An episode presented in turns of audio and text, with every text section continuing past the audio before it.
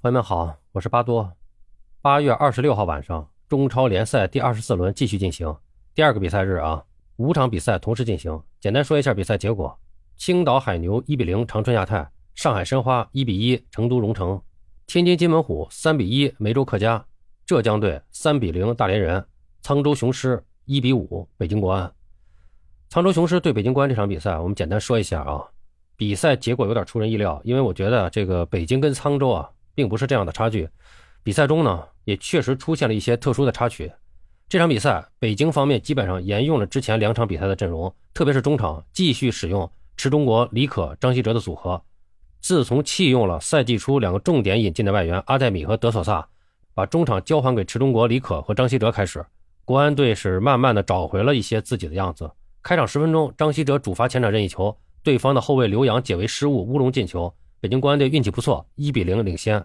随后第十七分钟，法比奥禁区内背身拿球回做给张稀哲，张稀哲在禁区外迎球远射，再下一城。北京国安队二比零领先。上半场第四十三分钟，法比奥突入禁区推射远角，再下一城。北京国安队出人意料的半场三比零领先。下半场一开场，沧州雄狮是连换四人，但是比赛的场面还是比较混乱。刚刚开场，北京国安队的江祥佑禁区内打门是击中了立柱，法比奥跟上补射梅开二度，北京国安队四比零领先。仅仅六分钟之后，江祥佑几乎同样的位置再获射门，这回他将球直接射入了球门左下角，场上比分改写为五比零。比赛是早早的进入了垃圾时间。不过沧州队并没有放弃啊，在比赛第八十五分钟，还是由外援奥乌苏扳回了一球，最终比分是定格在一比五。现场的沧州球迷也是非常令人感动啊，在主队比分落后的情况下，一直在坚持给沧州队助威。不过巴多看了这场比赛啊，最想说的就是我前面说的比赛中的一个插曲。上半场比赛的尾声阶段，沧州队的主帅赵俊哲可能是因为本方外援在禁区边缘的一次被犯规没有得到判罚而引发暴怒，在比赛正常进行中冲进场内，当值主裁判并没有看到，第一时间没有做出反应。那么赵俊哲呢是被本方的教练组人员拉出了场外，不过可能是 VR 进行了提醒，随后主裁判向赵俊哲出示了红牌。赵俊哲呢是暴怒之极，脱下外坎，摘下证件，重重的摔在地上。带着极为激烈的情绪离场。说实话，我真的是开了眼了，看了三十多年球，还真是第一次看到比赛进行期间主教练进场。哎呀，对于这个事件啊，我谈点个人的观点啊。中国足球现在的乱象，真的不是一个人、一个群体造成的。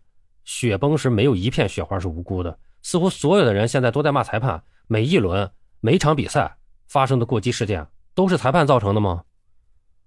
我不这么认为。足球是一个对抗强度大、转换速度快、激烈程度高的项目，很多事情发生在一瞬间，确实不是一双眼睛能够洞悉所有的。即使我们现在有 VR，我们也会发现啊，很多场景通过多角度反复的看，长时间思考都很难做出绝对准确的判罚。何况这个 VR 的使用，它也是有限制的啊，只是在涉及红黄牌啊、进球啊、点球啊等重大判罚上才会介入。我们看五大联赛，其实哪轮没有争议判罚？也都会引起一些激烈的争论，有的甚至在赛后争论很久，但是很少在场上发挥大规模的激烈争执。而这样的现象在我们这儿几乎已经成了每轮比赛的标配。只要是自己觉得自己被错判了、漏判了，不管不顾，马上就用最极端的方式去斗争。球员、教练、工作人员共同参与群殴、互殴、围攻裁判，甚至扇裁判嘴巴，给裁判在看台上立灵堂。这回可好。直接来了一个比赛进行中就进场抗议了，真是离了个大谱。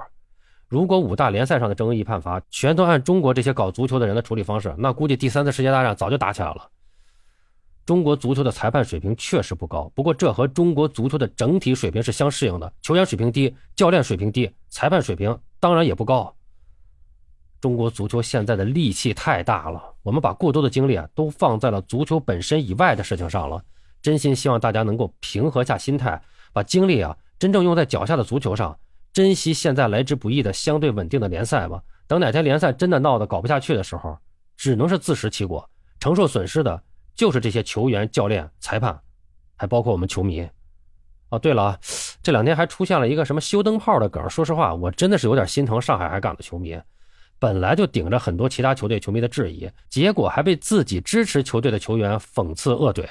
我也真是服了。作为中超强队，今年的领头羊，连续不胜，在主场输给弱队，还是重要的比赛上，球迷们用近乎一个行为艺术的方式给予了批评。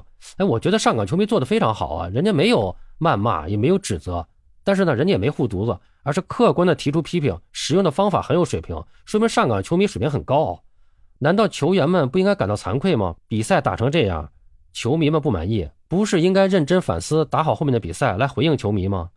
整出这么一段白字频出、逻辑混乱、文笔极差的文字来，针对自己球队的拥趸。哎呦天哪！我只能说，通过这段文字看得出来啊，蔡六你是真没上过学。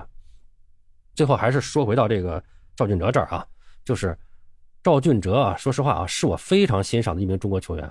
从辽宁队到霍顿的国奥队，到米卢的国家队，都是一直都非常关注。他在场上也是一名战术素养非常高、体能技术俱佳的成功球员。但是今天这个事儿，我个人是非常不认可这样的做法。